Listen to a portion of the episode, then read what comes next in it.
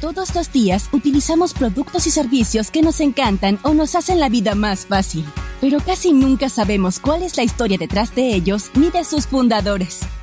En el Startup Story de hoy conocerás una de ellas. Startup Story. Historias que inspiran con César Davián.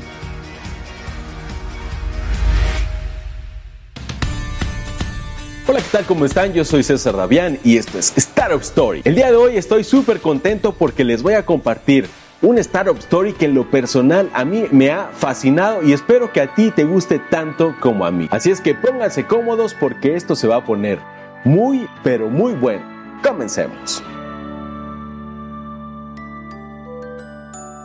Este Startup Story está dividido en dos partes. La primera parte de la historia es la que casi todos conocemos.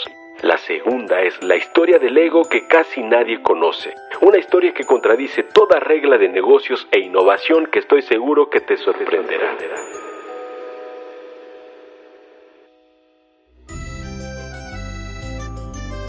Cuando se trata de todo lo danés, se destacan los muebles modernos, la cerveza y la repostería. Pero podría decirse que la exportación más famosa del país son los pequeños ladrillos de juguete. Solo el año pasado se vendieron más de 80 mil millones de coloridos ladrillos de plástico. Y la compañía de más de 85 años detrás de ellos reina como uno de los fabricantes de juguetes más emblemáticos del mundo pero si no fuera por una serie de incendios y un ingenioso carpintero, Lego nunca podría haber sido construido. La historia de Lego comenzó en una tienda danesa de carpintería en los días previos a la electricidad. En ese momento, Billund era una aldea oscura. Chris Christiansen era solo un carpintero con ambición. Cuando era joven, Christiansen convirtió su amor por el tallado y el juego con madera en un negocio y en 1916 abrió su propia tienda. Y como todos sabemos, ninguna historia de negocios puede ser lineal, así es que a partir de este momento vivirían uno de los momentos más difíciles de toda su historia.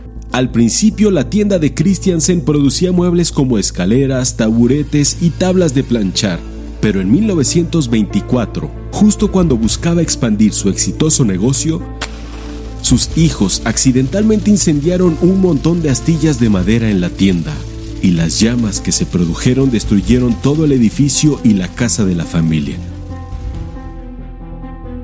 Otros podían haberse rendido con una pérdida total, pero Christiansen vio el incendio simplemente como una excusa para construir un taller más grande. Sin embargo, la tragedia continuó golpeando. En 1929, el colapso del mercado de valores estadounidense hundió al mundo en una depresión, y la esposa de Christiansen murió tan solo tres años después.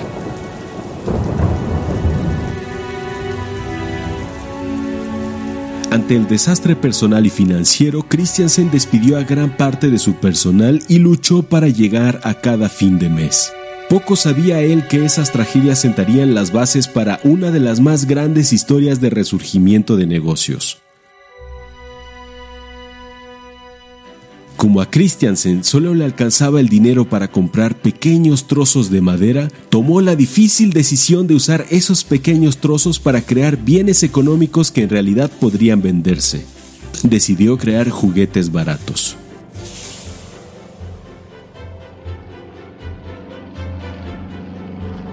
Y aunque la decisión funcionó, Christiansen en realidad cayó en bancarrota. Pero se negó a dejar de fabricar juguetes cuando sus hermanos le dijeron que le prestarían dinero a cambio de que dejara de hacerlo. Su amor por los juguetes impulsó a la compañía incluso cuando cojeaba, y decidió cambiar el nombre de la compañía para reflejar su nueva dirección.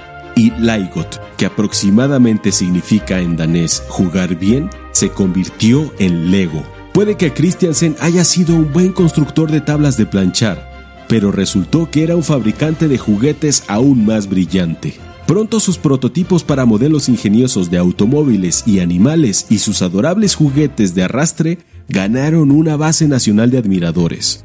Su éxito de ventas, un pato de madera cuyo pico se abre y cierra cuando se tira, ahora ya es un coleccionable codiciado.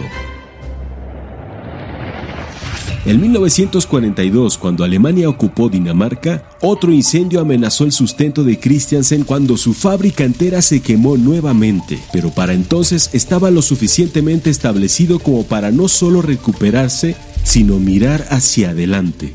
Cuando terminó la Segunda Guerra Mundial, muchos productos de fabricación tradicionales utilizados para producir bienes de consumo simplemente no estaban disponibles. Como resultado, muchos fabricantes buscaron avances en plásticos para crear alternativas baratas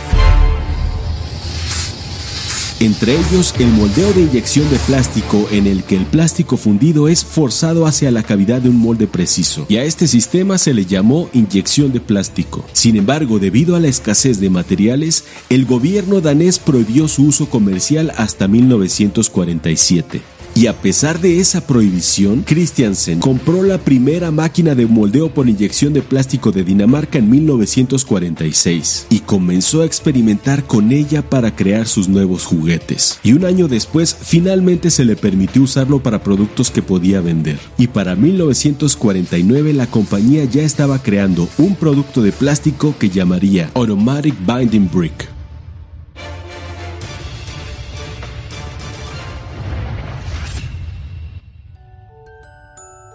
Christiansen se inspiró en un juguete de ladrillos autoblocantes inventados por Hilary Fisher, mejor conocido como Harry, a los que había nombrado como Kitty Craft.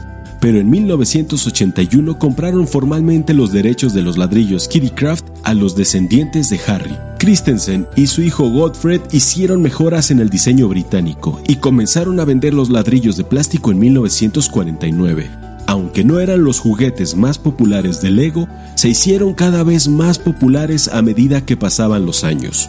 Kirk murió en 1952, justo cuando su hijo estaba a punto de usar los ladrillos como la base de un sistema de juego completo a sugerencia de un dueño de una tienda departamental que le dijo, No necesitamos un juguete más, lo que queremos es un sistema de juego donde los sistemas puedan unirse unos con otros y crezcan entre sí. Así nació el principio de que todos los bloques deberían enclavarse estar interrelacionados y aumentar tanto el potencial imaginativo de los niños como las ventas. Y este sistema se convirtió en la base de los modernos Lego.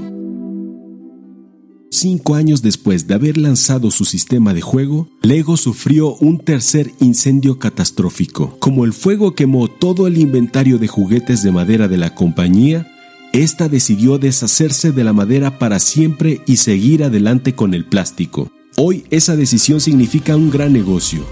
La ciudad desconocida de Ole Kirk hoy es un destino turístico y el grupo Lego se ha convertido en un titán de la industria.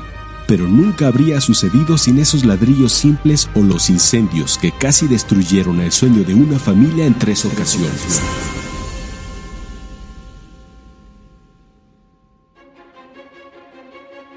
El compromiso más importante de carrera hacia el éxito es el de que pase lo que pase, no desistirás. Y una vez que has asumido ese compromiso y estás convencido de que es férreo e irrompible, debes tomar la decisión de ir por él y saltar, no con un pie sino con dos, con absoluta convicción. La mejor manera de saber que no hay marcha atrás es verte en el aire tras haber cortado las ataduras que te retenían en el suelo. Casarte con tu objetivo es hacer de ese compromiso un fortín que no quiebre ante ninguna de las tormentas que lo azotarán los días en que te consuma la desidia, las dudas, la pereza, la desilusión, la inseguridad y el miedo. Es mucho mejor que tengas presente que esos días llegarán porque anticiparte a su llegada les restará parte de su fuerza. Pero casarte con tu objetivo es tener por bandera la perseverancia a pesar de todos ellos. Sin embargo, solo mantendrás la perseverancia si la alimentas. Después de todo, la clave es está en el poder de decisión. No son las circunstancias las que condicionan nuestra vida, sino nuestras decisiones. Y la única decisión que importa en la vida es, ¿te comprometes a ser feliz sin importar lo que pase?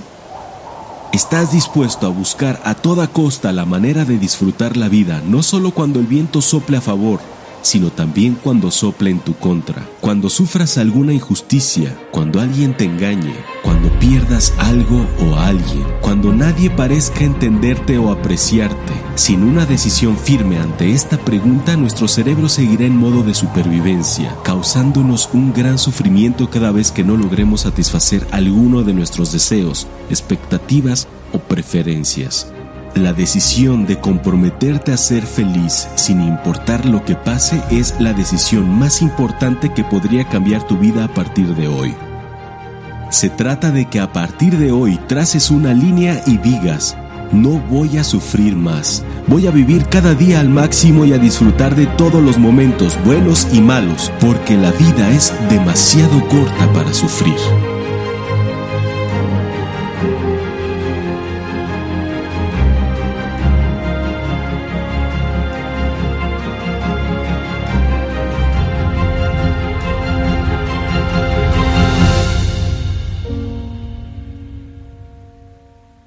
Y así hemos llegado al final de este video, pero si tú has llegado hasta acá, me gustaría felicitarte y para ello me gustaría que me dijeras, acá abajo en los comentarios, a nivel individual, ¿cuáles podrían ser las mejores lecciones que tú podrías aplicar en tu propia vida o en tus propios negocios. Acompañado de la siguiente clave que te voy a compartir para este video. La palabra clave va a ser vivo emprendiendo. Y a todos los que yo vea con la palabra clave les voy a regalar mi corazón en su comentario como símbolo de agradecimiento. Y ahora sí, me voy a despedir de todos ustedes diciéndoles como siempre que tenemos que vencer el miedo, despojarnos de la vergüenza y atrevernos a emprender. Porque quién sabe, tal vez la próxima Startup Story sea la tuya.